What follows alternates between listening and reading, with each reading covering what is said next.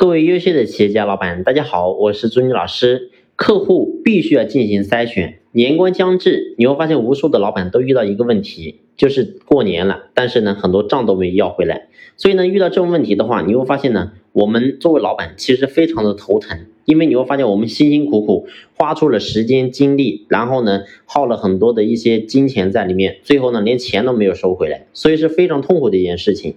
所以，我们作为老板，我们一定要进行反思，为什么会出现这种情况？就是因为我们对客户没有进行筛选。所以，我们今天不管说我们是走线上的渠道也好，还是走线下的渠道也好，我们今天只要把产品能够卖出去，但是呢，我们一定要对我们的客户要有一个要求。你比如说应收款的问题，如果说我们的行业可以避免应收款的现象，我们就应该尽量去避免，不要说什么单都去接。过去我就和大家分享过，我说甚至有的时候你会发现，我们企业真正能够给我们企业带来盈利、带来巨大发展机遇的，可能只有百分之二十的客户，但是百分之八十的客户可能都是一些中小微低端的客户。但是你会发现，我们经营企业无数的老板花了百分之八十时间去服务一些根本给企业带来不了实质帮助的一些客户，所以你会发现这是一个非常。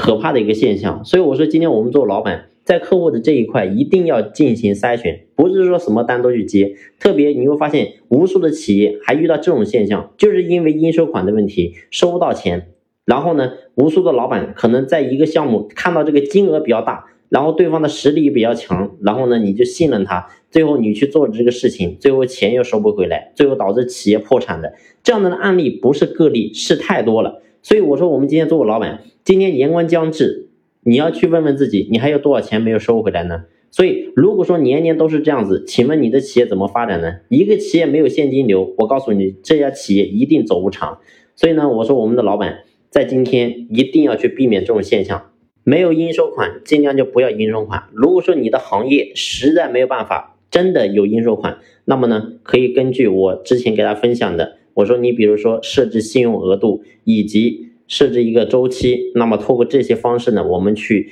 规避由于应收款的问题导致给我们企业带来发展的痛点。好了，今天的分享呢就先分享到这里，感谢你的用心聆听，谢谢。